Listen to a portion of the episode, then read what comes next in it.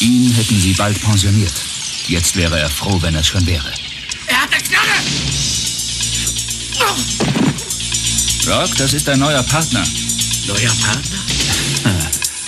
Oh, ich bin viel zu alt dafür. Wenn diese zwei sich nur vertragen würden. Was hast du da? Meine Frau in. Nur die alten Profis haben die noch. Dann hätten Verbrecher keine Chance. Knall ab. Ich knall keinen ab. Ich bin zu alt für sowas. Bist du wirklich so gut, wie du sagst? Niemand kommt an mich ran. Ich glaube, wir bezeichnen dich besser als stahlharten Profi. Hallo und herzlich willkommen zur Episode 238 des explosiven Bados Kino Podcast. Yeah. Äh, Daniel, hallo. Ja. Wie geht's dir? Hi. Guten Abend. Bam. Das geht ja richtig ab hier. Ja. Man könnte ja glauben, du bist ein stahlharter Profi. Ja, uh. Ja, Ja. Dann finde ich so, für letzte Woche noch was gut zu machen, habe ich mir gerade gedacht. Mal gucken, wie lange die Energie vorhält. Äh, es geht ja auf jeden Fall temporeich zu heute Abend. Hey.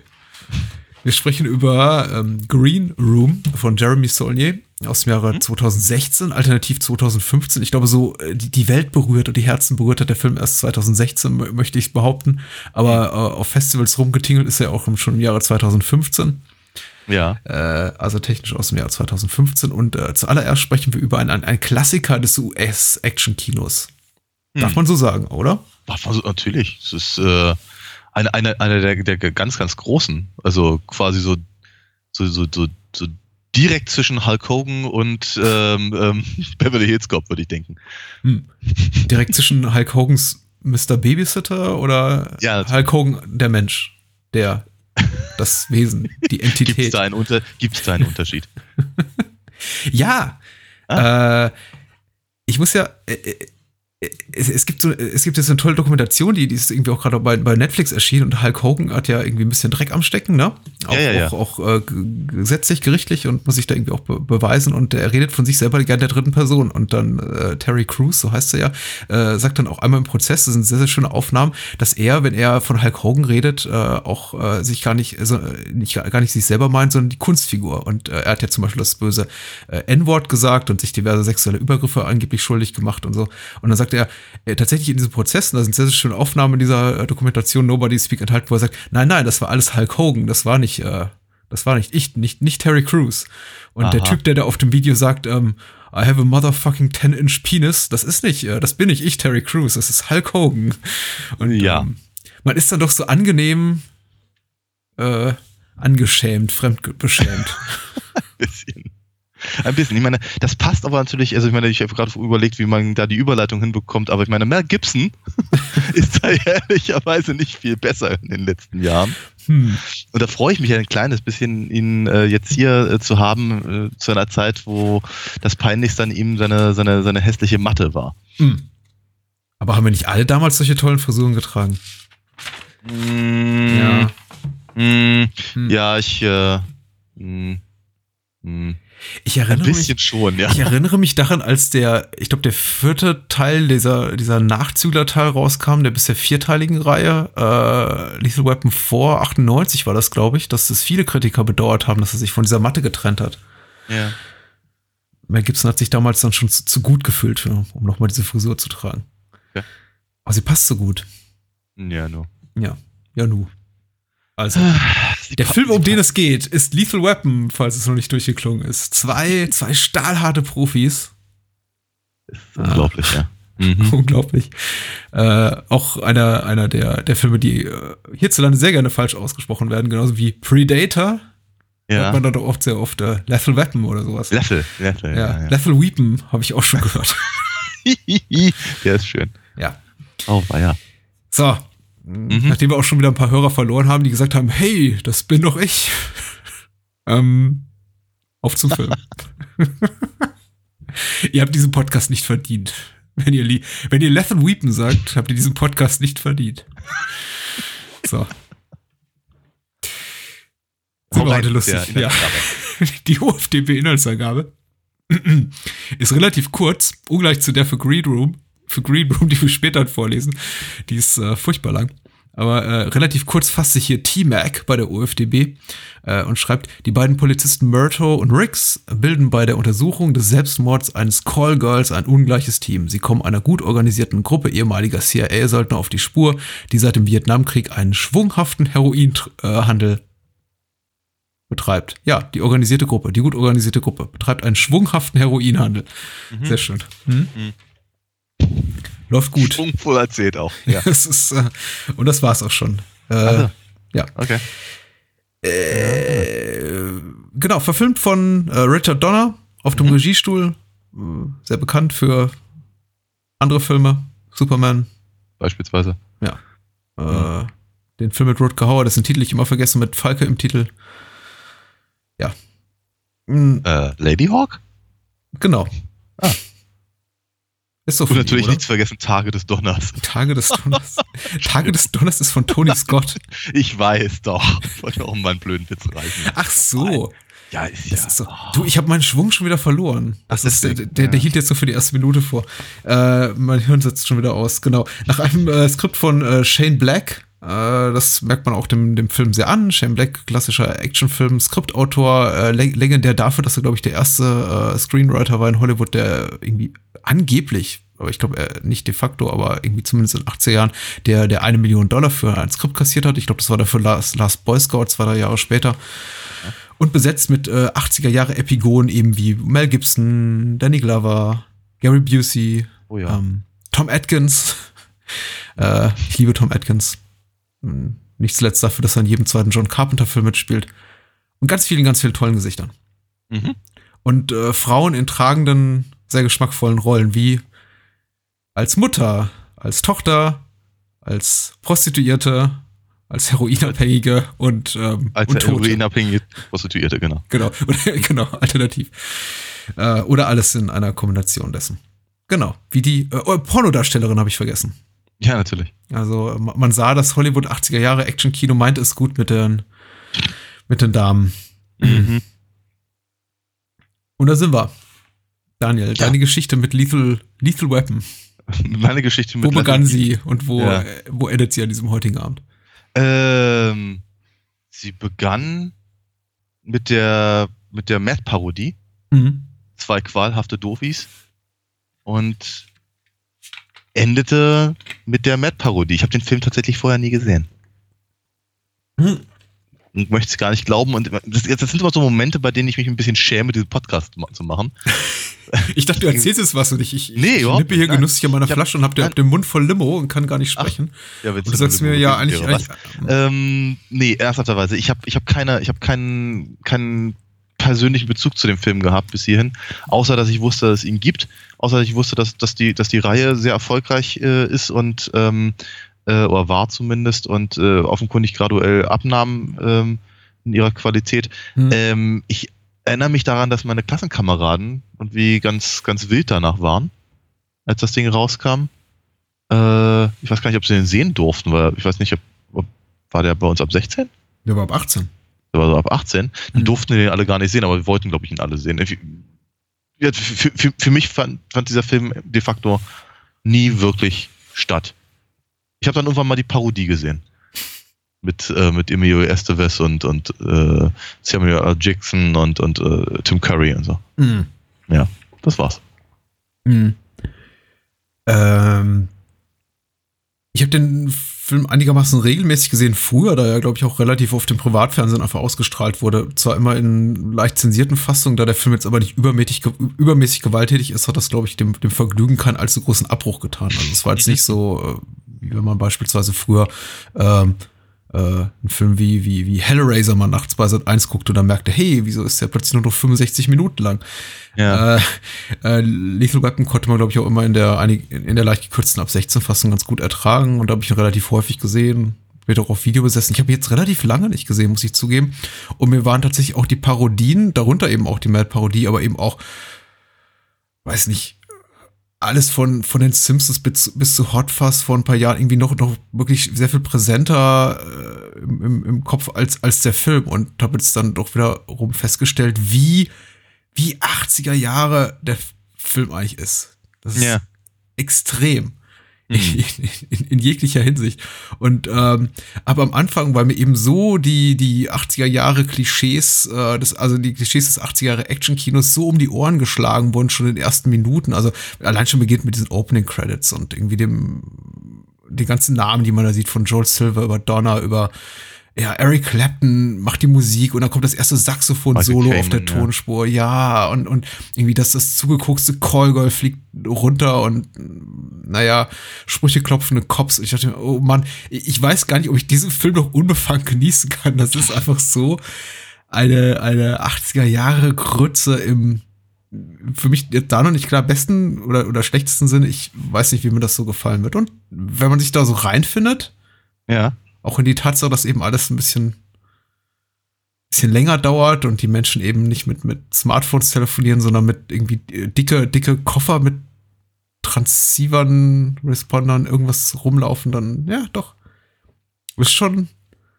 Und dass eben äh, tatsächlich das weibliche Geschlecht so gut wie nicht stattfindet, was ich auch so ein bisschen irritierend von einem Film. Doch, da kann man schon sehr, sehr, sehr viel Spaß haben. Mhm. Und Mel Gibson ist auch noch äh, unbelastet. Ja. Ja. Ja, ich denke, das ist ein ganz, ganz, ganz, ganz wesentlicher Punkt. Ähm, äh, kann ich, also jetzt als, als, als, als Erstsichter eines, eines äh, äh, mittlerweile 30 Jahre alten Films, ähm, voll, voll bestätigen. Ähm, ich finde, also ich, ich, war, ich, war, ich war ganz erstaunt darüber, wie, wie, wie, wie spannend der eben auch tatsächlich ist äh, obwohl rein, rein handlungstechnisch relativ wenig passiert. Und auch obwohl eben die, die Buddy Cop ähm, ähm, zu, ähm, na, Klischees, mhm. äh, ja, wirklich, keine Ahnung, aus, aus, jeder, aus jeder einzelnen Szene irgendwie äh, ähm, äh, geradezu mit dem Arsch ins Gesicht springen. äh, funktioniert das aber alles relativ gut. Es wirkt, es wirkt nicht so, es wirkt nicht ausgelutscht. Hm. Das finde ich ganz, ganz äh, spannend.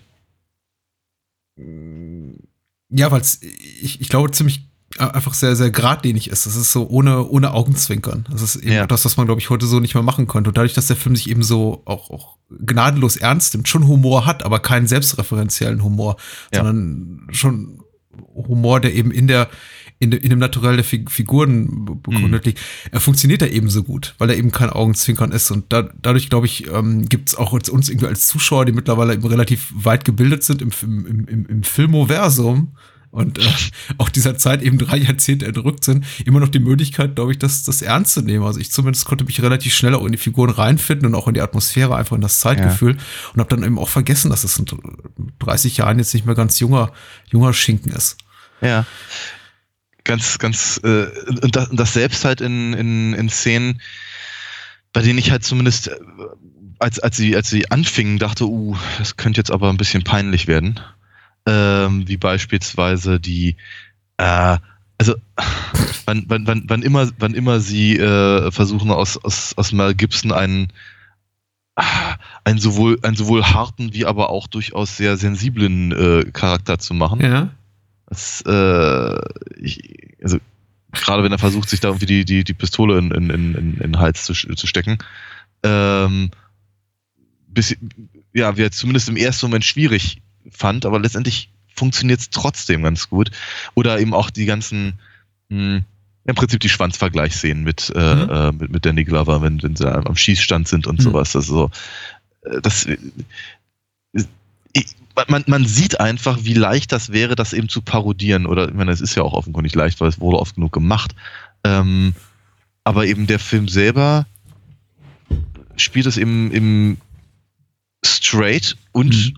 und äh, es, es gelingt ihm. Es gelingt ihm dabei eben auch eben nicht irgendwie peinlich zu sein oder, oder, oder altbacken. Mhm. Das ist ganz, ganz, ganz spannend. Sich ja. gehalten hat dabei. Oder auch, was ich, keine Ahnung, wenn, wenn, wenn, wenn Gary Buseys äh, äh, Unterarm da mit äh, Bekanntschaft äh, trifft mit der, mit dem, mit dem Feuerzeug und sowas. oh, naja. Okay, aber nee, es funktioniert. Es ist, es ist auch, ne? Kann man machen. Das, das, ist keine Erinnerung aus erster Hand, aber tatsächlich etwas, was ich mir angelesen habe im Laufe der Jahre, ist, dass tatsächlich Gary Busey, der noch nicht so omnipräsent war, auch im Actionfilm dieser, dieser, dieser Ära, äh, dass, dass seine Darstellung sehr, sehr gelobt wurde und dann in den Jahren darauf, in denen man eben feststellte, er spielt eigentlich immer diese Rolle, sei es in Alarmstufe Rot oder Drop Zone oder äh, gefährliche Brandung. Da spielt jetzt keinen Bösen, aber eben ein Cop, der sich genauso aufführt wie Gary Busey eben immer aussieht in jedem Film. Die, äh, die, die Kritiker mehr und mehr genervt waren von seiner Art der Darstellung, weil es eben immer dieses, dieses, dieses breite, grin, breite hysterische Grinsen ist, äh, mit, mit, mit dem er irgendwie seine Figuren zum, Le zum Leben erweckt. Mhm. Aber ich, äh, es 87 war es eben noch so, dass alle gesagt haben, oh wow, Gary Busey, eine, eine Offenbarung, dieser, dieser psychotische Mr. Joshua ist irgendwie eine, mhm. eines der Highlights des Films. Und ich finde find es eben auch, also ich werde niemals Gary Busey müde. Ich finde ihn immer sehr, sehr unterhaltsam. Mhm. Äh, ich, ich ärgere mich, also ich ärgere mich, ärgern ist das falsche Wort. Ich äh, finde es le leicht bedauerlich, dass er nicht mehr im Film ist, als er ist. Denn äh, er, er, verschwindet über beide Strecken des Films, ja. glaube ich, und taucht dann wirklich erst so um 20, 30 Minuten vor Schluss wieder auf. Ja. Ja, ich meine, es. Ich, mir, mir, mir, sind, mir sind so ein paar Die Hard-Gedanken gekommen. Äh, die, ich meine, die Filme sind jetzt auch nicht so wahnsinnig weit auseinander. ähm, aber einfach auch, also dass das, das eben hier äh, Gary Buseys Figur ähm, und die von äh, Karl, der, der, ja. der langhaarige Karl, mhm. genau, äh, dass, dass, dass mich das halt sehr, sehr dass das äh, sehr, sehr ähnlich angesetzt ist, eben auch, dass der, der große Endkampf eben gar nicht mal mit dem Endbösewicht, in dem, also mit dem großen Bösewicht äh, äh, passiert, sondern halt mit, mit, sagen wir mal, dem, dem dem brutalen Henchman mhm. und so. Wobei ich, also das, das, an, an, an der Stelle hat mich der Film dann doch, glaube ich, zum Ende verlassen, auch wenn die, wenn die äh, Action-Szene recht gelungen ist. Äh, aber das, das, äh, also erstens habe ich nicht ganz verstanden, warum sich jetzt Rink, äh, Riggs mit Joshua prügeln muss. Und die haben nicht ganz verstanden, warum alle zugucken. Das, das, äh, war mir, das, das war mir ein bisschen zu, zu weit jeglicher Realität entrückt und der Film ganz der vorher sich schon viel Mühe gegeben, mich das eigentlich vergessen zu lassen. Naja, sie war ja damals in der gleichen Spezialeinheit und er ist natürlich jetzt irgendwie, äh, äh, Gary, Aber das sind doch die anderen 20 Bullen nicht, die herumstehen. Ja, das ist, glaube ich, das Problem dabei, dass der, der, der Szene jegliche Dramatik fehlt, weil man eben weiß, gut, selbst wenn am Ende des Kampfes äh, Riggs unterlegen sein sollte, stehen dann eben 20 Cops mit äh, vorgehaltener Pistole da und könnten jederzeit einfach eine Kugel dazwischen ballern und dann wäre ja. das Ding erledigt. Insofern fehlt natürlich, je, geht der Szene jegliche Bedrohlichkeit ab. Das empfand ich auch jetzt durchaus als, als, als schwach und nicht erst jetzt, sondern auch schon bei den ersten Mal, als ich den Film sah, dachte ich mir, ja, das ist ja schön, dass sie sich rumprügeln, aber im Grunde ist der Film gelaufen. Das ist jetzt irgendwie, äh, die, die Pflicht ist getan, das ist jetzt noch so ein mhm. bisschen Kür, aber braucht der mhm. Actionfilm das? Ich weiß es nicht. Zudem äh, finde ich jetzt auch die, die Prügelszene nicht besonders gut, in, gut inszeniert. Ich, generell. Sie, sie, sie, sie, hat, sie, hat, sie hat schon ein paar, also rein visuell interessante Momente. Das ist nicht. Ja, mit ein, mit ein bisschen Regen auf der Kameralinse und also ja, äh, es, äh, der Film sieht gut aus. Ähm, das ist grundsätzlich ein Plus und äh, dazu kommt eben das wirklich teilweise relativ clevere Drehbuch und einfach die Chemie zwischen äh, Danny Glover und, und Mel Gibson, die einfach so super ist und die den Film wirklich zu was Besonderem macht. Denn ich muss sagen, jetzt mit ein bisschen analytischerem Auge und auch jetzt irgendwie mit äh, im, im Prozess des sich mal gedanklich Notizen machen, was mir irgendwie am Film so gefällt und nicht so gefällt, sind mir eben sehr, sehr, sehr viele Punkte aufgefallen, die ich eigentlich äh, so möglichst, ob, also in dem Versuch, sie objektiv zu betrachten, nicht besonders gelungen finde. Es gibt diverse ah. Dialogzeilen, die sind für mich einfach, einfach flach. Alles, was so in expositorischen Dialogen, und da sind viele, viele, viele von dem Film enthalten, äh, die mir nicht besonders gut gefielen. Insbesondere diese, diese Figur der, der Polizeipsychologin, die eben nochmal erklärt, woran Riggs leidet. Und ähm, mm. can't you see that his, that his wife of 11 years died uh, last year in a car accident? Und irgendwie nochmal so ein bisschen erklärt, was ihn da so umtreibt. Ja. Unmittelbar, nachdem man gesehen hat, wie er sich eine, wie er sich eine Knarre in den Mund steckt. Ja, ja. Und äh, auch auch, auch ist er als Actionfilm, finde ich, ein bisschen actionarm, ist eben auf das finale Drittel. Äh, ich finde den auch äh, rhythmisch, was einfach die Dramaturgie betrifft, nicht besonders gelungen, weil eben, wie gesagt, die Krimi-Handlung für, für weite Strecken aus dem Film zu verschwinden scheint und es eigentlich nur um die beiden geht, um Riggs und Myrtle, die sich so anfreunden, was durchaus irgendwie seinen Charme hat, aber äh, zwischendurch möchte ich dann doch mal gern dran erinnert werden, dass wir, dass es eigentlich immer noch um, um, um, um böse, böse Drogendealer geht, die äh, äh, mhm. Leute umbringen. Ja. Äh, ja, wo, wo, wobei auch das ist reichlich überkandidelt, ne? Also ja. diese, dieses, äh, also sowieso, ich meine, äh, äh, ich meine, dieses ganze, dieses ganze Komplott-Ding, was sie da reinbringen, eben auch mit, mit, mit Murtaus altem, altem Kumpel, äh, also hier, hier eben Tom Atkins, Mhm. äh, ist halt, ist halt. Ich bin mir nicht ganz sicher, ob der Film das wirklich braucht. Ja, und dass, dass, dass es eben irgendwie eine Spezialeinheit sein muss und dass der, dass der, dass der Chef eben ein General ist und so, äh, ja. Es ist, das, das sind so, das, das, das, Seltsame, ich, ich, ich finde es halt einfach seltsam, weil ich nicht finde, dass die Handlung, wenn man sie versuchen würde zusammenzufassen in drei Sätzen, Mhm. das wirklich braucht. Mhm. Es ist eher so eine Art, äh, keine Ahnung, K Kirsche auf der Sahne oder so, aber, aber es ist, äh, es ist ich glaube, es ist, ich glaube, es möchte cleverer klingen, als es tatsächlich ist. Ich meine, wenn es Ja. einfach nur, wenn es einfach nur irgendeine Bande von irgendwelchen Drogendealern wäre, würde die Story ganz genauso funktionieren. Ja.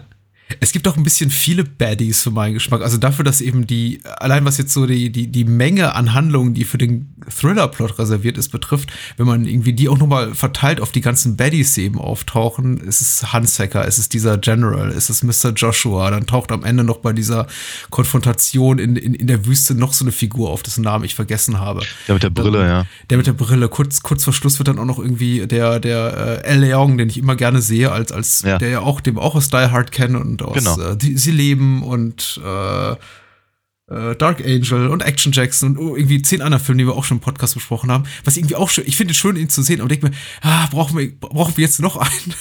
Ja. Ähm, äh, bei, bei aller Freude über das Wiedersehen hätte ich mir eben wirklich so eine, ein, eine große bedrohliche Type, die so über allem Thron gewünscht und es muss jetzt nicht unbedingt ein Hans Gruber sein, das schaffen die wenigsten Actionfilme, ja. aber vielleicht ein einfach ein bisschen präsenterer Mr. Joshua, weil der eben, weil eben Gary Busey einfach das Beste ra rausholt aus seiner relativ Ja. klein, klein geschriebenen Figur.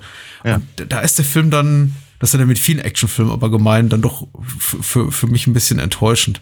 Hm. Äh, trotzdem, trotz all der geäußerten Enttäuschung, auch über äh, die Qualität von, von so Dialogzeilen wie, wie We have to register as a, a lethal weapon. das ist so, bäh. ja, Hauptsache, Hauptsache der Filmtitel wird irgendwann mal genannt. Ne? Ja. Äh, und, und, und dreimal I'm getting too old for this shit. Ja. Ähm, und, dem, und dem finalen Gag vor, vor Einsetzen des Abspanns, in dem dann irgendwie noch so die lustige, lustige Küchengeräusche mit irgendwie durch die, mit, mit den Tieren da irgendwie eingespielt werden. Wo, Ja. die, wo, die, wo der Hund und die Katze die, die, die Bude ramponieren. Also irgendwie tro trotz all dieser Momente, die, die mir nicht so wahnsinnig gut gefielen, mag ich den Film eben immer noch sehr gerne. Ja, ja. Und Weil er so unprätentiös ist. Und schön, er ist schön gemacht einfach. ja, auf jeden Fall. Und, und ich meine, er ist halt, äh, ich meine, sowas, wie, keine Ahnung, äh, nur 48 Stunden und, und, Mhm. und äh, and- andere. Ich meine, der, das, also, der Film hat ja nun wirklich das, das, das, das, das Buddy-Cop-Genre nicht erfunden. Ja. Äh, aber er bringt es eben so schön auf den Punkt. Das, das, das hat mir eben gefallen, ohne, ohne eben ähm, ähm, ohne zu sehr von anderen klauen zu müssen, Hm. aber eben einfach das, das äh, Genre zu bedienen und eben äh, viel, mh, äh, wie soll ich sagen? Also die, die, die, die, die, das, das Genre funktioniert ja doch immer relativ ähnlich. Man denkt, denke nur an das Ding mit hier Michael J. Fox und James Woods zum Mhm. Beispiel. Das ja auch schon, schon äh, Auf die harte Tour. Ja. Ja, wie machen der auf Englisch heißt, ja. Äh, Smoking Gun, kann das sein? Nee. Nee? Nee. Ich dachte. Egal. Ich weiß es Äh, aber auch nicht. Okay. Ähm, jedenfalls, äh, also ich eben das, das, also ich finde es einfach zum Beispiel total sympathisch, dass Danny Glovers Figur eben ein, eben, eben, eben nicht so der, der, der harte, knurrige Hund ist, der einen, einen, einen, einen jungen Partner einarbeiten muss und dann finden sie sich zusammen, sondern dass eben, dass, dass, dass er wirklich tatsächlich eine, eine, eine, eine ein lieber netter Kerl ist, Hm. äh, mit, mit, mit einer Familie und so und trotzdem, trotzdem aber eben auch hart drauf sein kann, ohne eben permanent äh, den, den, den, den Ganzlinger raushängen zu lassen. Hm. Während aber eben, äh, eben äh, Mel Gibsons Figur ähm, zwar ja eingeführt wird als, als eben so ein, so ein, so, so, ein ja, Psycho-Cop, Hm. ähm, aber eben im Laufe des, des Films eben auch irgendwie sagen wir mal, deutlich, äh, deutlich, deutlich professioneller wirkt alles in allem. Und mh, eben auch ein paar, paar, paar sehr knuffige Szenen geschrieben bekommen Mhm. hat. Also es, ist, es, ist, es, funktioniert. sehr gut. Ein, ein, die beiden sind ein ziemlich cooles Team, muss man ganz ehrlich äh, sagen. Psycho Cop finde ich gut. Hätte auch ein guter Titel sein können. Auf jeden Fall. Ja. Gibt's doch bestimmt. Gibt Muss man mal es bestimmt irgendwo. Ja. Hm. Also, was mich wirklich ein bisschen irritiert hat, und man liest ja eine Menge Scheiße, insbesondere wenn man ähm, die Wikipedia-Einträge liest, die deutschsprachigen zu Film, ist ähm, das Lexikon des internationalen Films, das ja irgendwie immer Ach, du durch absolute Geschmacklosigkeit äh, glänzt, aber hier Ja. insbesondere äh, äh, nochmal hervorhebt, wie, wie billig der Film aussieht und schreibt hier Ach einen. Film, der unverhohlen staatlich legitimierter Gewalt huldigt. Seine zynische, menschenverachtende Grundhaltung wird durch humorige Dialoge nicht kompensiert. Inszenatorisch auf Fernsehniveau, schauspielerisch enttäuschend. Und da denke ich mir, wel- wel- welche, welche Flachwichser arbeiten eigentlich bei dem Laden? Ich frage mich jedes Mal, wenn ich das lese. Und welche, welche, welche, welche Vollpfosten zitieren das eigentlich immer bei der, bei der äh, Wikipedia? Liegt das, liegt das daran, weil das, weil, weil jahrelang die, die Hört zu das irgendwie abgedruckt hat oder was ist das? Ihr könnt mich auch jedes Mal aufregen. Furchtbar. ja, das ist äh, eine Instanz in der deutschen Filmkritik. Sowas gibt's gar nicht. Ja. Also weder die Äh, Instanz noch die deutsche Filmkritik. Aber. Ich finde es so deswegen vielleicht erwähnenswert, weil es jetzt, äh, weil, weil über einige Punkte geteilter Meinung sein darf, ob der Film jetzt zynisch ist oder menschenverachtend, darüber lä lässt sich sicher streiten. Äh, die, die, die Reihe hat, glaube ich, mit dem Vorwurf zu kämpfen, dass sie ein bisschen äh, diesem, diesem, diesem, diesem Cop, äh, dem von bereits von dir erwähnten Ganzlinger Kult irgendwie mit, mit zunehmender mit zunehmendem Fortschreiten mehr und mehr huldigt und das immer weniger hinterfragt, während der erste Okay. Film ja noch einigermaßen kritisch behandelt und auch durchaus differenziert, sind ja die darauffolgenden Teile, wenn sie einfach dann, wenn es einfach nur noch darum geht, irgendwie möglichst viel in möglichst kurzer Zeit kaputt zu machen, Okay. äh, dann immer weniger distanziert auch von ihren eigenen Figuren. Aber Ja. was jetzt dieses, äh, diese, diesen Kritikpunkt der, äh, der irgendwie Ästhetik auf Fernsehniveau betrifft, muss ich da wirklich mal eiskalt widersprechen. Der Film sieht nämlich Ja. fantastisch aus. Oh ja. Äh, nicht zuletzt auch deswegen, einfach, dass er, weil er, weil sie super Locations gewählt haben, an denen sie gedreht haben. Es ist unglaublich wenige äh, Sets, habe ich das Gefühl gehabt, sondern wirklich viele, viele Außenaufnahmen an wirklich interessanten Drehorten, die man sonst nicht immer so sieht. Also allein diese Verfolgungsjagd über diesen, diesen Strip gegen Ende des Films, an dem man diese, diese ganzen Schmuddelkinos im, im Hintergrund sieht, wo dann irgendwie Titel auftauchen wie irgendwie Debbie das Dallas oder Debbie, Debbie das irgendwas. Ja. Äh, fa- fa- fand ich schon schön. Ja. Äh, Auf jeden Fall, ich fand, ich fand sowieso, ich finde, find, äh, ich war sowieso ganz erstaunt, wie, mh, wie dreckig teilweise der Film wirkt. Mhm. Und wie, wie, äh, tr trotz aller überkandidelten ähm, ähm, Darstellungen, Situationen, ähm, was auch immer, aber ich, ich versucht verhältnismäßig realitätsnah zu sein, habe ich so das Gefühl. Mhm. Auch gerade was die Art und Weise angeht, wie die, wie die Figuren reden. Ich habe mich gewundert, wie oft Fuck gesagt wurde in dem Film. Weil ich meine, da, da, da zählt die, äh, ähm, die, die, die, die, na, wie heißen sie denn noch gleich? Ach? Gott, die, im Prinzip die, äh, die FSK in Amerika. Die doch, die Danke, MPAA. Die zählen doch jedes, äh, jedes Schimpfwort mit und verteilen danach die, ähm, die Freigaben. Hm. Naja, äh, diese Webmod hat dieselbe Freigabe gehabt, die jetzt, äh, was habt ihr zuletzt gesehen? Worüber haben wir uns eben unterhalten? Logan. Und in Logan ist irgendwie jedes Gefühl, jedes dritte Wort Motherfucker. Ach so? Und das Okay. geht. Fuck darf man sagen, aber bloß kein Koitus und bloß keine, keine Schambehaarung. Dann, dann, dann wird's, äh, dann gibt's ein X-Rating, glaube ich. Aber ich Ja. meine, mit Gewalt und Fluchen gibt man, glaube ich, in den USA relativ wenig Probleme. Aber mir fiel es auch auf. Der harsche Ton ist durchaus, ähm, ja, präsent. Und amüsant. Ja.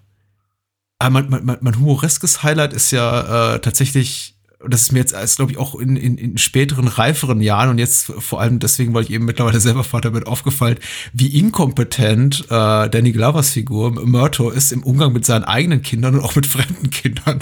Ja. Also das ist wirklich ein Familienvater mit drei Kindern, der Ja. offenbar nie mehr als vielleicht irgendwie abends mal fünf Minuten zu Hause verbracht hat. Denn er, er hat seine Kinder überhaupt nicht im Griff und in der Szene, in der eben mit, mit Kindern kommunizieren muss, die nicht seine eigenen sind, Ja. ver verhält er sich wie ein Grenzdebiler.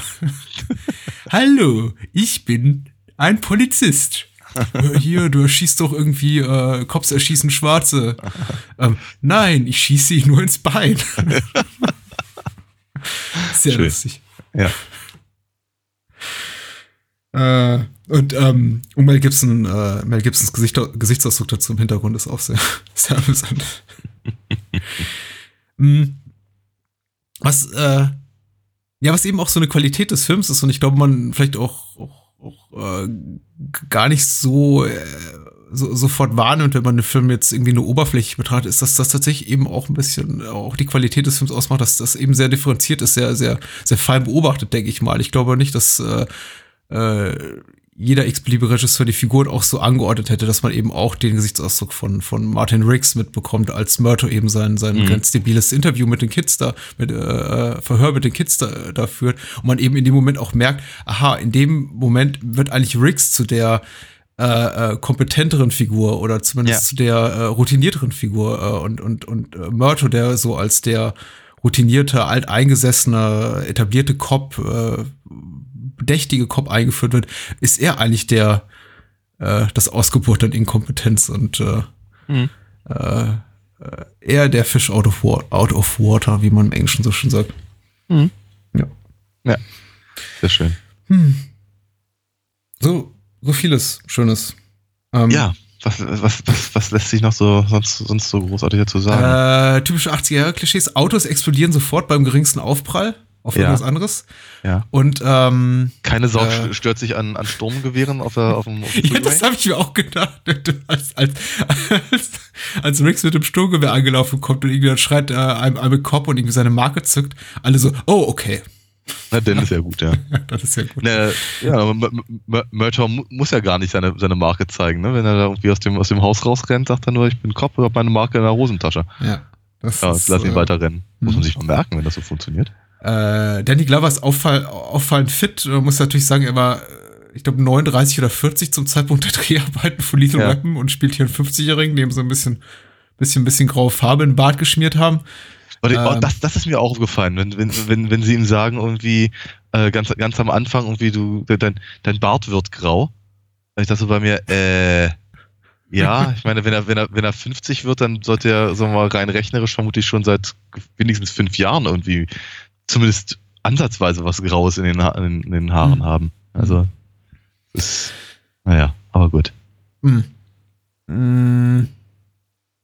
Auch noch so ein Ding aus alten Actionfilmen, wobei ich glaube, das kommt, das kommt jetzt zurück, das ist jetzt auch wieder in, ist äh, äh, Feuerhydranten Ja. äh, explodieren auch sofort in einer hohen Fontäne. Wasserfontäne, wenn Ja. man irgendwie sie nur äh, anschubst.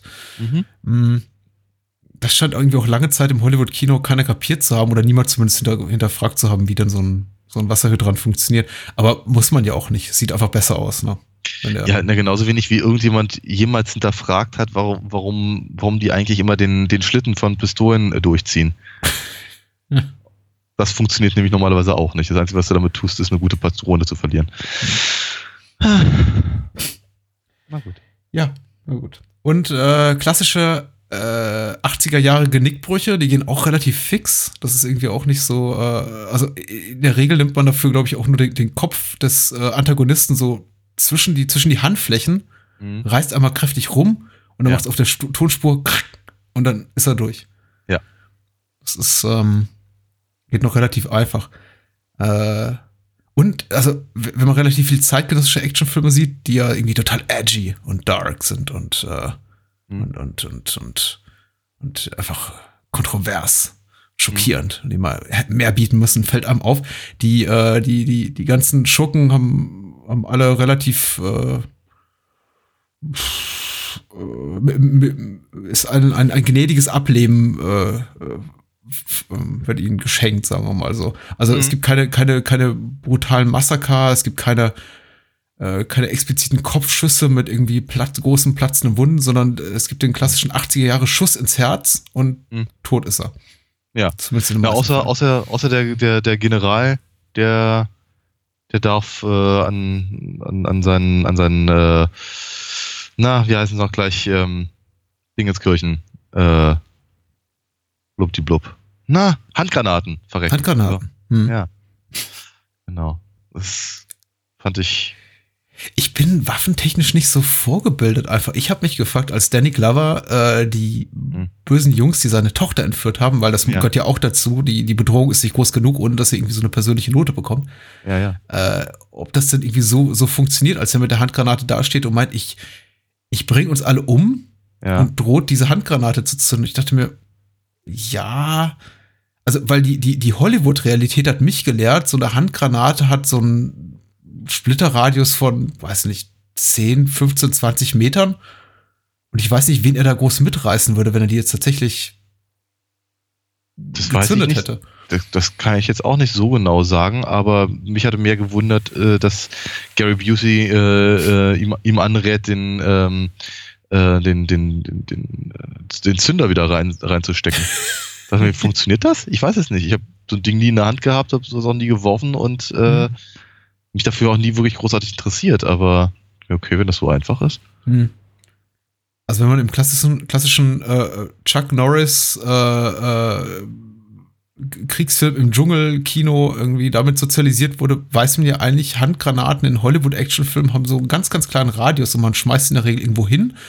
Dann explodieren die und Menschen, die unmittelbar in der Nähe stehen, fliegen, Fliegen. dann lustig durch die Luft. Genau, So. zw- 20 Meter in die Luft, ja, genau. Und äh, treffen drei bis fünf Meter weiter wieder auf dem Boden auf, machen ah! Und Hm. wenn es die Guten sind, dann stehen sie wieder auf und äh, wenn es die Bösen waren, bleiben sie liegen in der, in der Ja. Regel. ja, ich glaube, richtige Handgranaten sind alles in allem etwas hässlicher. Hm. Hm. Ja. Hm. Äh, wir sprechen eine warme Empfehlung aus? Fragezeichen. Ja, ja, ja, ja, ja. Also ich habe mich, ich habe mich köstlich amüsiert. Ähm, ich muss auch ganz ehrlich sagen, der, der stand jetzt hier auch bei mir schon Ewigkeiten rum. Also die gesamte, die gesamte Reihe, alle, alle vier Teile äh, in, ein- in einer, einer großen Box und irgendwie habe ich, ein- habe ich immer gedacht, ah, ich müsste jetzt mal ganz dringend äh, das auch mal, also diese, diese Wissenslücke einfach Mhm. schließen. Ähm, von daher ähm, hat es mir jetzt wirklich gut in den Kram gepasst, dass ich das eben über den Podcast jetzt machen konnte. Hab's nicht, hab's nicht ähm, äh, bereut. Hat, hat, hat mir Spaß gemacht. War ein, ein, äh, ein, ein, ein guter Vertreter seines, seines Genres und äh, für seine Zeit. Das hast du aber schön gesagt. Ne? Ich weiß. Ja. I way with words. An zweiter Stelle heute Abend sprechen wir über Green Room und äh, ebenso wie wir letztes Jahr, äh, letzte Woche mit zu Thema Katastrophenfilm ein bisschen daneben gegriffen haben und dann eigentlich relativ schnell festgestellt haben, naja, so richtige Katastrophenfilme sind das nicht, musste ich mir jetzt sagen lassen von äh, Quellen im Internet.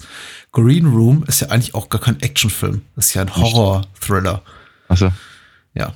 Und Okay. äh, wurde auch oh, entsprechend Wurde, wurde auch entsprechend ausgezeichnet, zum Beispiel mit einem, mit einem guten äh, Empire Award des gleichnamigen äh, Filmmagazins für äh, beste Horrorfilm 2016. Okay. Na gut. Hm. Wie gesagt, der Film tourte auf Festivals rum, das nominell bekannteste davon äh, äh, in, in, in Cannes.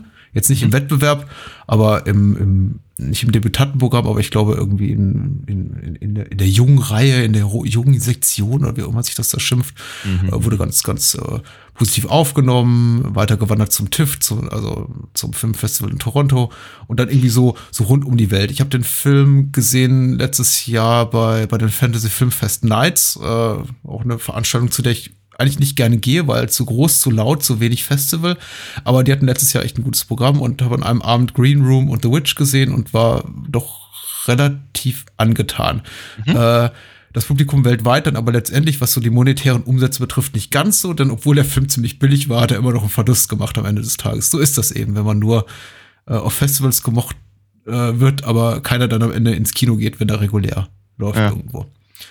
Seltsam, Äh, ja. Schade drum, aber so ist es eben. Und Mhm. äh, Box Office sagt ja nicht über, nichts über die Qualität letztendlich aus. Über einen Das ist wohl und ja. Darüber sprechen wir. Die Inhaltsangabe hat Moonshade geschrieben. Erstmal, Hey. ey, toll. Ähm, nicht so toll ist, ist viel zu lang. Oh. Ähm, und ich überlege, ich entscheide jetzt mal spontan, an welcher Stelle ich das jetzt sein lasse. Fangen aber Ja. mal an mit, ähm, äh, mit, mit, mit rhetorischen Avancen, den, die hier Moonshade macht, nämlich Punk's not dead, but probably soon. Also wird jetzt irgendwie auch noch bilingual. Die US-Punkband The Ain't Rights tingelt mühsam und auf dem letzten Tropfen Benzin durch die Staaten zu einem Interview und Gig, doch die Gelegenheit zerschlägt sich. Als Ersatz bekommen sie ein Matinee-Konzert irgendwo im waldigen Nirgendwo angeboten nehmen notgedrungen an. Auch wenn das Skinhead-Publikum eher rechtsorientiert ist und die Aggression hochkochen. Eher rechtsorientiert. Mhm. Doch äh, just als Pat, Sam, Reese und Tiger die Location verlassen sollen, finden sie in ihrer Garderobe eine Leiche, die Täter und eine äußerst gespannte Situation. Da die Örtlichkeit für die dort operierende Neonazi-Organisation auch zur Heroinproduktion genutzt wird, haben die Verantwortlichen weder Interesse an einer polizeilichen Untersuchung, noch wollen sie die ungebetenen Gäste jeweils wieder fortlassen. Als das abzusehen ist, verbarrikadiert sich die Band zusammen mit einem Türsteher und, und dem Skin-Mädel Amber. Dem Skin-Mädel Amber, okay in der Garderobe, doch die Schlinge zieht sich zu, als der Kopf der Organisation und Besitzer Darcy auftaucht. Ich höre mal hier auf. Mhm. Es genügt jetzt auch. Äh, okay. Auf jeden Fall wird's, wird's bösartig. Die äh, Regie bei dem Film führte Jeremy Saulnier, dessen äh, nicht Erstling, aber Zweitling Blue Ruin ich auch schon äh, ganz super fand und dessen Erstling Murder Party ich bis heute nicht kenne. Äh, Habe ich jedenfalls sehr darauf gefreut, den Film zu sehen und wurde zumindest nicht enttäuscht. Äh, letztes Jahr, was ist so dein erster Eindruck? Ähm, ja, nee, enttäuscht wurde ich nicht, nein, um Gottes Willen. Ich, hab, ich hatte ein bisschen was anderes erwartet, glaube ich, alles in allem. Hm. Ich hatte vor allem, vor allem, als der Film anfängt und so nach etwa einer Viertelstunde oder so, habe ich Schlimmeres befürchtet. Ich hatte, ich hatte eher angenommen, dass äh, uns jetzt ein Film geboten wird, der, der es zelebriert, wie anderen Leuten wehgetan wird. Ja. Also so ein bisschen, also ich, ich musste so ein bisschen an äh, Calvert denken mhm. oder äh, hier, ähm, oh Gott, das ist, war, war auch neulich mal drüber gesprochen. Heute fehlen dir aber die Worte. Ja, heute fehlen mir, ich bin, ich bin äh, ein bisschen verwirrt heute. Ähm, bin auch mit dem halben, mit dem halben Bein in Paris, glaube ich. Oh. Ähm, genau, nee, äh, ist auch egal. Jedenfalls, äh, an, so, an sowas muss ich denken, also im Prinzip so ein bisschen Torture-Porn mhm. Richtung gehend. Ja. Ähm, der Film schlägt aber ständig ähm, Haken, die dann eben von, von, von meinen Befürchtungen oder von meinen, von meinen Erwartungen im, im äh, abrücken. Und äh, letztendlich hat er mich hoch begeistert. Mhm. Ich war total angetan von dem, von dem Teil. Uh, aber ich, ich, brauch, aber ich, brauch, ich brauchte ein Momentchen. Ähm, und ich musste mich drauf einlassen, weil wir am Anfang dachte ich so, äh, will, ich, will, ich, will ich das alles sehen tatsächlich? Mhm. Und am Ende dachte ich, ja, ja, will ich und war eine gute Idee. äh, für mich war es auf jeden Fall ein echtes Plus, dass ich den Film da, damals sah, ohne wirklich im Vorfeld viel davon zu wissen, außer dass er eben bei einigen anderen Festivals gelaufen war und dass man, ich weiß nicht, ob er zu dem Zeitpunkt schon feste deutsche Kinoauswertung hatte, also einen Verleih gefunden hatte äh, und ich einfach den sehen wollte, weil ich nicht sicher war, ob ich den noch mal an anderer Stelle im Kino se würde sehen können.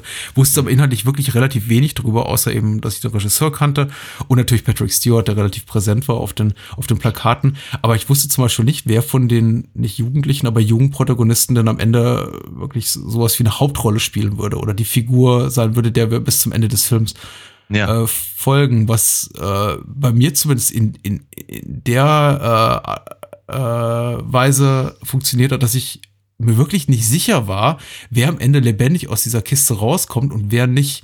Ja. Also ich sah natürlich Anton Yelchin und dachte, okay, das ist, äh, der hat Chekhov gespielt in den neuen äh, Star Trek-Film, war mir also irgendwie bekannt, gesichtsbekannter. Ich, äh, äh, wie, wie äh, Elia Shawkhead kenne ich aus Arrested Development, die irgendwie die Tochter von, ach, schlag mich tot, äh, Dingsrum spielt, genau, der Mann mit dem Schnauzbart.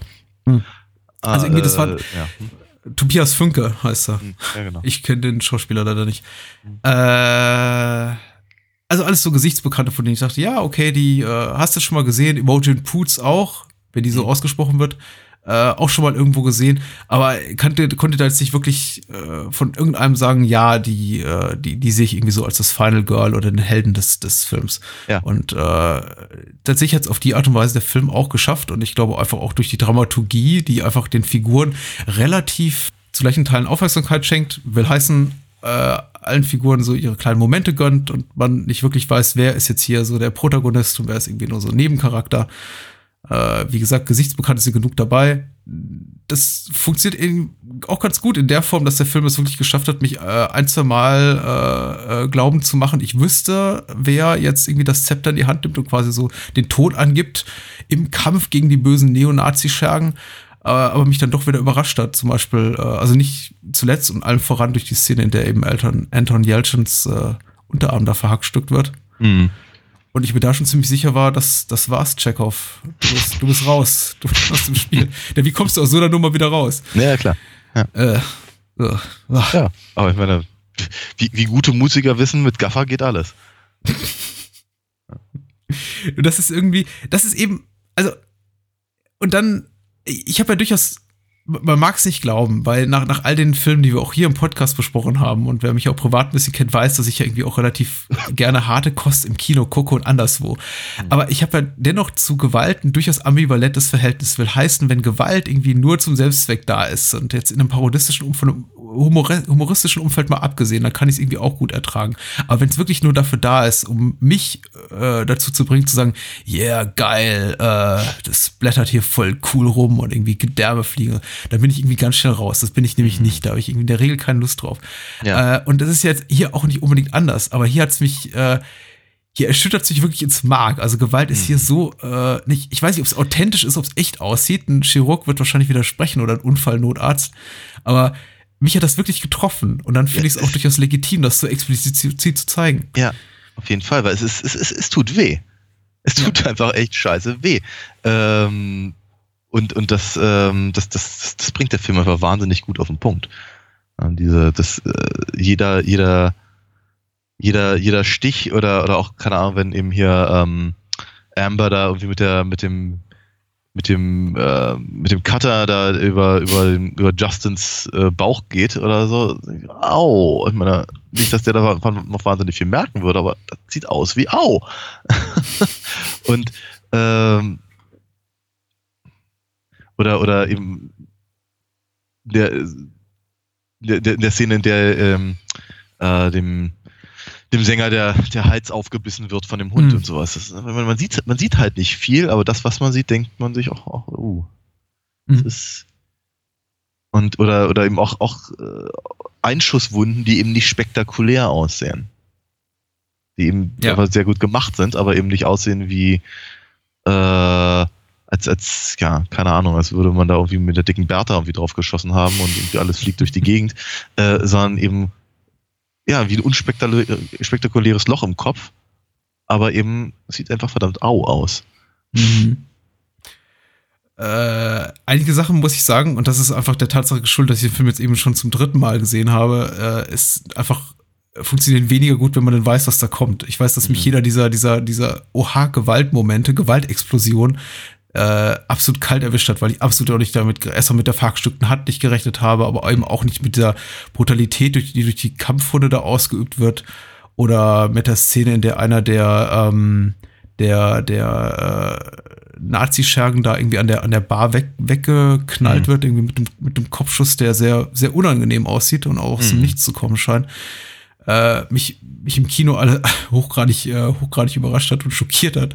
Und ich jetzt äh, in Erwartung dessen eben den Film nochmal geguckt habe und genau wusste, was da kommt und gedacht habe, ja, hm, sieht immer noch gut aus, ist aber das natürlich nicht mal so der Oha-Effekt wie, wie, wie einstmals im Kino und Mhm. äh, muss eben auch sagen, dass mich diesmal das, äh, das Handlungskonstrukt mit seinem für mich nicht ganz äh, nachvollziehbaren Verlauf insofern, dass ich mir denke, wieso schaffen die es eigentlich nicht, die Leute da umzubringen, diese jungen Leute, obwohl die alle Vorteile auf ihrer Seite haben, die Nazis. Ich meine, die haben die eingesperrt in irgendwie in so einem Quasi-Bunker, in einem Ja. fensterlosen Raum, haben Kampfhunde, äh, Feuerwaffen, Macheten, irgendwie gefühlt eine Hundertschaft an ähm, äh, gewaltgeilen Neonazis und trotzdem schaffen die es nicht gegen äh, Ja. irgendwie eine Handvoll spindeldürre äh, äh, Ju- Punker-Jungs und Mädels da irgendwie anzukommen, ist so ein bisschen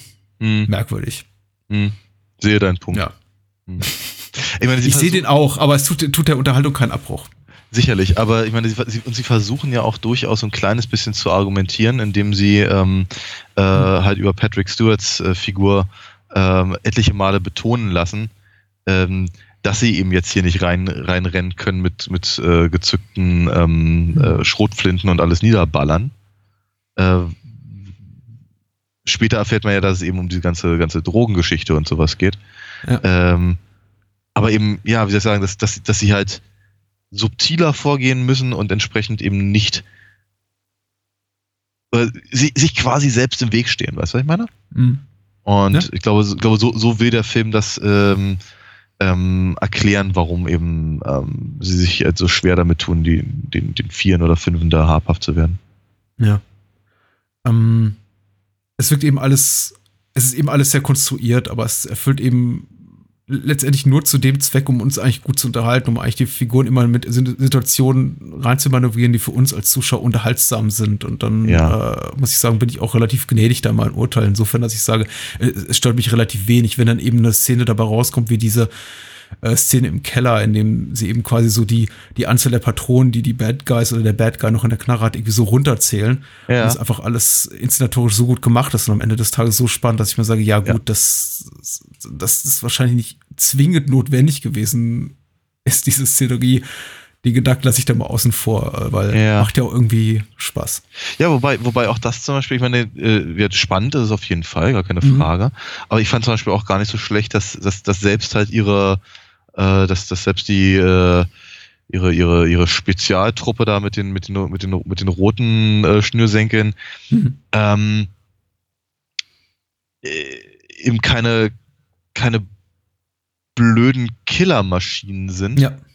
Sondern eben offenkundig selber ein bisschen Schiss in der Hose haben und eben auch merken, dass, dass, dass, dass die ganze Sache ihnen eben aus, der, aus, dem, aus, aus, aus, aus, aus, den, aus den Händen gerät. Ähm, Mhm. das, das, das funktioniert eben alles sehr, sehr gut. Es sind alles sehr, es sind relativ menschliche Figuren, auch wenn sie eben ab und an etwas, etwas, etwas äh, äh, platt sind oder ich meine, man, erfährt auch nie wirklich einen, den wirklichen, den wirklichen Hintergrund dieser, dieser, ähm, dieser, dieser Neonazi-Gruppierung. Ich meine, Mhm. viel, viel mehr als, als Patrick Stewart, der halt sagt, irgendwie, das ist keine Party, sondern eine, ja, eine Eine Bewegung. Bewegung, ja. äh, äh, ko- kommt, kommt da halt nicht. Ne? Ich meine, es, Mhm. es reicht auch. Ne? Man, man weiß, aha, sie sind Nazis, also sind es die Arschlöcher. Mhm. Und äh, viel, viel mehr muss ich jetzt eigentlich auch über ihre Motivation gar nicht wissen. Ähm, und dann aber eben, also auch gerade was eben den, den, äh, diesen, diesen Barbesitzer da oder, oder nicht, nicht Besitzer, aber den, den Manager, hieß Mhm. er noch gleich. Der, äh, der Gabe.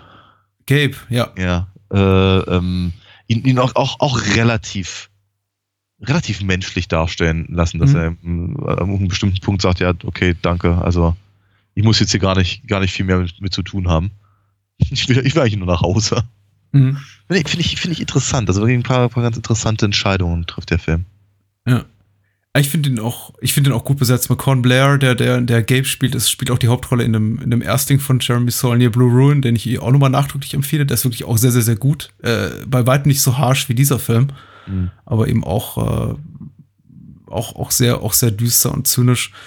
Äh, finde ich auch super besetzt, weil man eben ihm mal so, wie man, weil man ihm eben mit jeder, in jeder Szene anmerkt, wie, wie sehr er doch mithalten will, aber eigentlich nicht wirklich kann, weder irgendwie so richtig überzeugt ist von dem, was er da tut, noch körperlich in der Lage ist, so mitzuhalten mit den richtig, richtig fiesen Tough Guys, aber auch intellektuell se seinem Chef und einigen anderen in der Gruppe nicht so wirklich das Wasser reichen kann. Also Ja. eigentlich so ein bisschen, immer so, so ein bisschen, bisschen zu kurz gekommen ist in, in, Ja, so in, ein, in, so ein in, Mitläufer. in jeder Hinsicht. Ja. Hm. Ja. Insofern wird ihm ja noch ein, auch ein gnädiges Ende zuteil. Vergleichsweise. Ja, ja, auf jeden Fall. Was ist, was ist eigentlich aus, was ist, was ist eigentlich aus, aus, aus Worm geworden? Die habe ich jetzt nicht so richtig mitbekommen. Ist der Einzige, der da aus der ganzen Sache komplett unbelastet rausgeht, oder? Ich glaube auch, ja. Ich glaube auch. Ja. Ah. Das, äh, ich glaube, der verschwindet einfach. Mhm. Grundsätzlich ist ja die, wir haben, wir haben vorhin äh, Hans Gruber in, in Stirb langsam erwähnt, die Dynamik zwischen jetzt Darcy und seinen bösen äh, Henchmen äh, gar nicht so unähnlich zwischen, zu Ja. der zwischen Hans, Hans Gruber und seinen Mitstreitern. Nicht, dass die alle tump und blöd sind, aber sie sind, sind natürlich ihrem, ihrem, ihrem Chef oder ihrem nominellen Anführer äh, schon intellektuell um einiges hinterher und äh, Darcy auch im Grunde auch so ein bisschen wie so ein, wie so ein Teamleiter, so ein Gruppenleiter oder so ein, Ja, ja, ja. weiß ich, so, Ja. so, so, so ein Abteilungschef in, in, in, in der Firma, der eben versucht, so sein Business zusammenzuhalten, aber eben von relativ vielen Mitarbeitern umgeben ist, die, die nicht ganz so schlau sind und er muss eben auch mit vielen Volontären und Praktikanten arbeiten und die sind eben noch nicht so weit. Ja, ja. Äh, das ist schon interessant, diese Dynamik so zu beobachten. Das, Ja. äh, das finde ich eben auch un un unglaublich stark gelöst in dem Film. Ja, auch, auch, auch, auch die Art und Weise, wie er mit ihnen redet. Wie, wie Hm. jetzt, wir sind jetzt hier, äh, wir, wir hätten schon viel, viel weiter sein müssen und jetzt äh, Hm. kriegen, wir, kriegen wir Zeitprobleme und so. Könnte man eigentlich irgendwie erwarten, dass er, Und, und, und man, ja, Entschuldigung. ja, dass, dass er, dass er jederzeit irgendwie von, von, von, von einem Businessplan oder KPIs oder sowas redet, ja. Das ist äh, äh, und, und schön ist ja auch so ein Faktor, den man in, na gut, jetzt äh, definieren die- die Green Room viele als, als, als Horrorfilm, ich nenne ihn trotzdem mal weiterhin auch Actionfilm. Ein Element, was in Actionfilmen auch eben oft fehlt, ist die Tatsache, dass solche äh, äh, Handlanger, die sich eben, die eben bereit sind, sich auf so eine halbe Selbstmordmission zu äh, begeben, auch schwer zu kriegen sind. Und das Ja. thematisiert der Film eben auch. Er sagt irgendwie, schickt ab seine, seine Gehilfen los und sagt irgendwie, besorgt, besorgt mir die roten Schnürsenkel, also die härtesten der härtesten. Und Ja. am Ende kommt, kommen sie eben mit zweien an, weil einfach auch nicht mehr vielleicht körperlich in der Lage sind, aber eben auch nicht willens sind, sich in diese Hm. in diese irre Mission reinzustürzen. Das ist eben nicht so wie in vielen Actionfilmen, dass da irgendwie eine Hundertschaft an, an bösen Jungs anrückt, nur um sich von, vom, Helden des Films eben mal alle äh, irgendwie abschlachten zu lassen. Ja. Äh, es, es macht der Film. Also, man merkt einfach, da hat sich, da hat sich, da hat sich Jeremy Saulnier und also auch er in seiner Rolle als Autor auch einfach Gedanken gemacht. Und deswegen gefällt mir das eben auch, auch, auch wirklich gut. Und man hat irgendwie so das Gefühl, die spielen auch ähm, mit einigermaßen, also die kämpfen auch mit einigermaßen ausgewogenen Mitteln äh, gegeneinander, obwohl man natürlich berechtigterweise einen Vorwurf machen kann, dass die, dass die, äh, dass die Nazis eigentlich die, die territoriale äh, Überlegenheit haben in dieser Situation. Hm. Äh, aber eben dadurch, dass sie eben relativ tumm sind und wenig koordiniert und man offensichtlich, man auch sieht, da arbeiten eben auch Menschen auf der Seite der, der Neonazis zusammen, die eben vorher nicht viel miteinander zu tun hatten. Aber jetzt Hm. eben gesagt bekommen, hier, weiß nicht, hast du, hast du 100 Dollar und irgendwie ein, ein Säckchen voll Heroin, wenn du hier mal schön mitmachst. Hm. Die, die, das sind eben keine, wie sagt man, wie sagt man im, im, im fiesen Unternehmensumfeld, das sind keine High-Performer. Ja, nicht wirklich, nee. Nee. Sehr schön. Hm. Ja, sehr, sehr, sehr spannend auch gerade, weil es eben über, über einen Großteil auf, auf, auf, äh, äh, auf, auf allerengstem Raum äh, stattfindet. Ähm, und diesen, diesen Raum ja auch nur sehr, sehr, sehr, sehr, sehr bedingt verlässt. Mhm. Was ich auch ziemlich cool fand, ist, dass sie auch immer wieder zurückgehen. Okay, hier kommen wir nicht weiter, und dann verstecken wir uns wieder in dem Raum. Mhm. Ähm, das ist interessant. Äh, die, äh, die, die, die tatsächliche Lösung, zu der äh, ähm, ähm, Pat und, und, und, und Amber dann kommen, Mhm. naja, ich, ich, ich kann es verstehen und es ist, äh, es ist, es ist nicht völlig unclever, aber ähm, ja, ob das, ob das, äh, ob das denn so gebraucht hätte, weiß ich nicht. Mhm. Mhm. Mm, Kann ich, äh, wollte gerade sagen, mag ich nicht, aber glaube ich, kann ich nicht kommentieren. Hat für mich einigermaßen gut funktioniert. Ähm, genau wie dieses, ich glaube auch für viele, viele Zuschauer, aber zumindest nicht für mich, ein bisschen erzwungene Leitmotiv oder dieser Running Gag mit dem, mit dem Lieblingssong auf der, auf der einsamen Insel, Ja. der dann immer wieder auftaucht. Ja. Der für mich auch nochmal ganz klar so, so eine Stärke des Drehbuchs auch, auch, auch, Mhm. auch zeigt, dass man sich, glaube ich, schon, dass sich auch der, also Saulnier mit bei, bei der Figurenzeichnung sehr viel Mühe gegeben hat, auch diese Figuren so authentisch zu, zu porträtieren als, weiß nicht, junge Leute, die eben irgendwie besonders anti-autoritär und hart und tough und unabhängig und äh, Ja. so rüberkommen wollen, aber in Wirklichkeit eben doch diejenigen sind, die sich dann irgendwie nach, nach, nach eher nach Prince als nach äh, Social Distortion oder Misfits auf, äh, auf, der, auf der einsamen Insel sehen. Mich, mich stört dabei nur so ein klein bisschen, dass die, dass die Schauspieler, die sie eben spielen, einfach, einfach, einfach zu attraktiv sind Mm, und ein bisschen zu glatt gebügelt. Ich denke mir, die sehen anders, die, die sähen mit Ä anders aus, wenn sie die wären, die sie wären. Ja, auch Ja. wobei gar nicht, ja, nicht unbedingt. Also, ich, Also Imogen Ja. Poots, wenn sie dann so ausge... Poots, was ist denn das für ein Name, ey? Ja. Wenn sie so ausgesprochen wird, äh, ne- Ja. nehme ich es ab, aber vor allem, weil sie eben diese tolle Matte hat. ja, ja, ja, ja, ich meine, das, das ist, wie soll ich sagen, ein bisschen weniger an den Seiten und, äh, äh, naja, ich meine, sowas ist ja, also ich, ich, ich habe keine Ahnung, ob das immer noch so eine angesagte Frisur ist, aber früher ich lief mal so rum. Oh Gott. Was? Ich, nein, ich, um Gottes Willen. Aber, ich lief äh, mal so rum, 95, du liefst mal so 96. Hm, Ja, ja, nicht, nicht exakt so, aber natürlich so ein Undercut irgendwie oben, oben lang, an Ja, Seiten aber- nix. Ja, aber, Klar. aber gerade, ich meine, gerade bei den, bei den, bei den Neonazis in den 80ern, in den frühen 90ern gab es ganz, ganz viele Mädels, die halt im Prinzip nur, nur ein Pony hatten, dann diese, diese, diese, diese Seiten Fusseln vom, vom, vom, vom, äh, vom Ohr und dann eigentlich den Rest, den Rest der Haare so gut, so gut Ja. wie Glatze, oder zumindest sehr, sehr, sehr, sehr kurz. Also von daher, das ist schon, das ist schon eine, eine, eine, eine Frisur, die halt sehr mit der, mit der Szene verbunden war. Oh ja, hab definitiv. Ja. Nicht bei Ähm, Männern. Nee, bei Männern nicht. Nein. Ich war kein, ich war kein Neonazi, möchte ich immer noch sagen. War's nicht, bin's nicht. Um Gottes Willen. Ähm, Ähm, nee, aber das funktioniert ganz gut. Ich meine, das, das ist was Tiger, ich glaube, der, der, der mit den, der mit den äh, grünlich-bläulichen Haaren, das war Tiger. oder? ja, korrekt. Ähm, der funktioniert auch ganz gut und, und hier der äh, Tad, der äh, mit dem, mit dem Iro Hm. und so, das, das, das, das passt schon. Ich, ich verstehe deinen Punkt mit dem, dass sie, dass sie zu gut aussehen, aber sagen wir mal, die ein oder andere Punkband, die ich früher äh, äh, kannte, die waren auch alle irgendwie, Hm. naja, okay, es waren auch immer so, so eine, so eine, so, so eine Abi-Punks halt. So, oh, Bra Bravo, Mhm. Bravo-Punks hießen, äh, wurden Bravo nicht so die, Punks. so wurden, so wurden auch die Ärzte genannt, glaube ich. Ne? Aber man, ja, so eine, so eine. Gymnasiasten halt. Ja.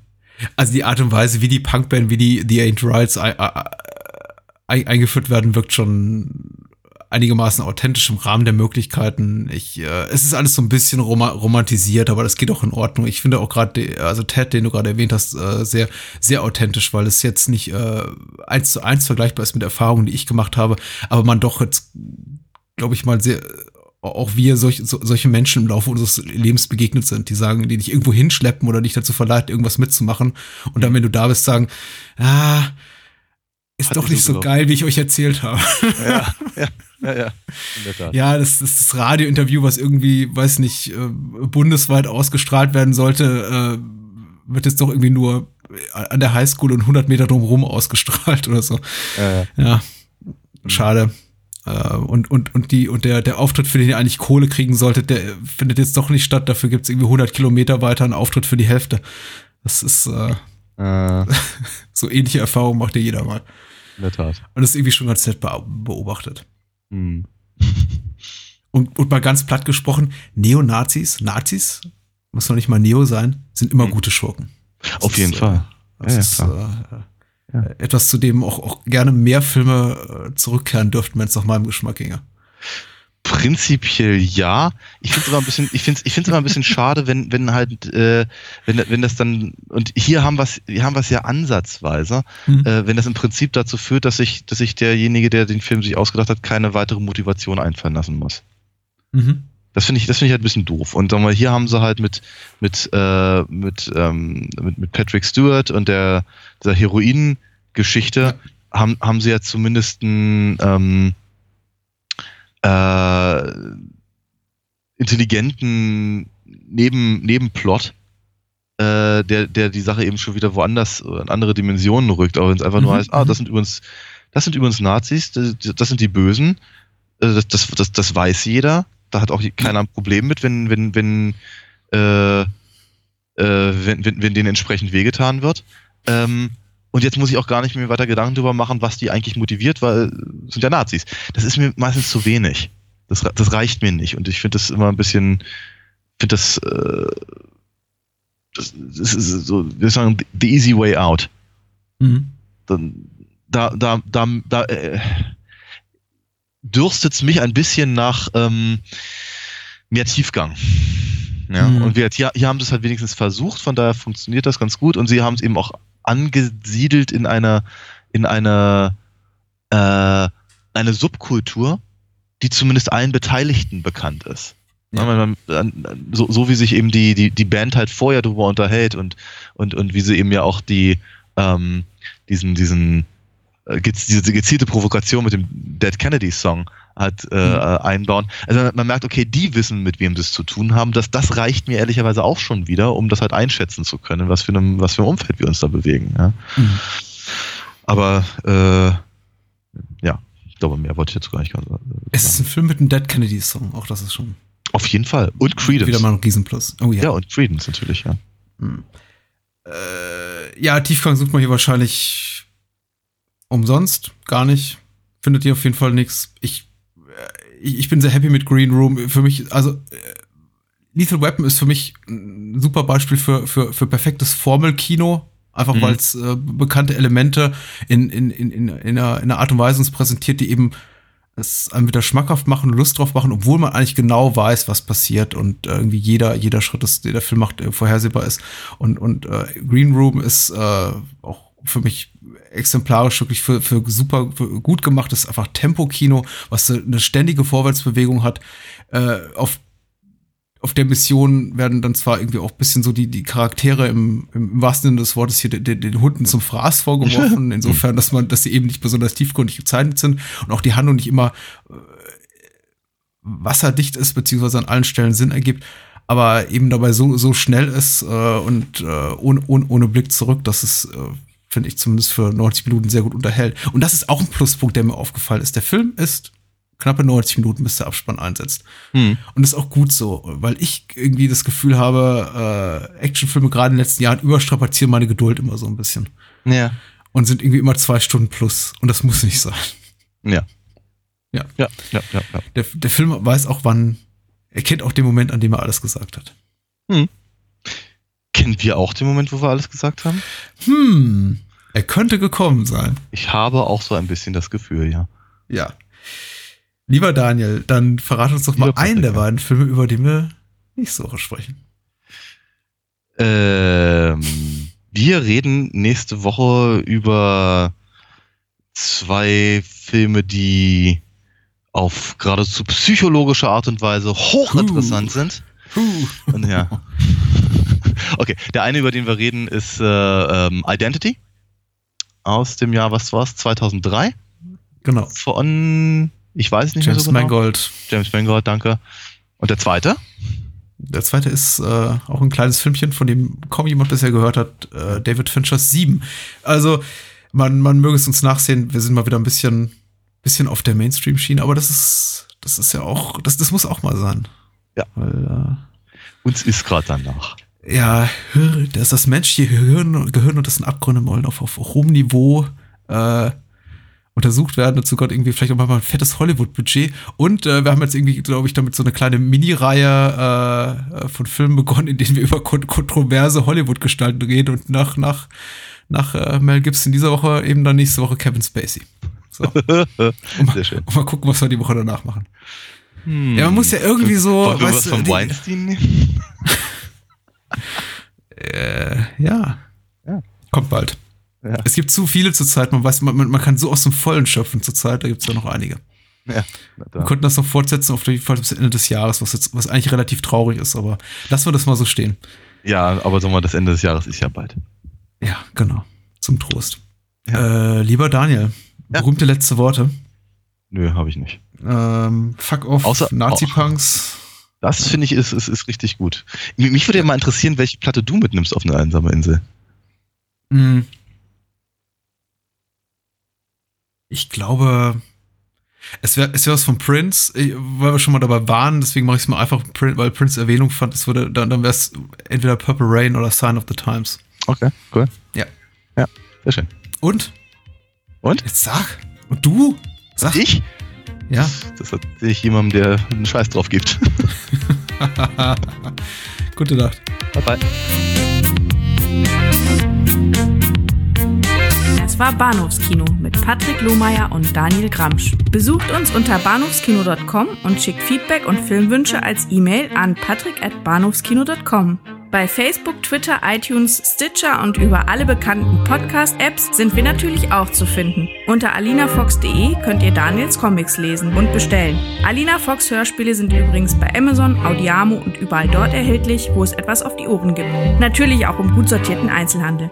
Vielen Dank fürs Zuhören und adios!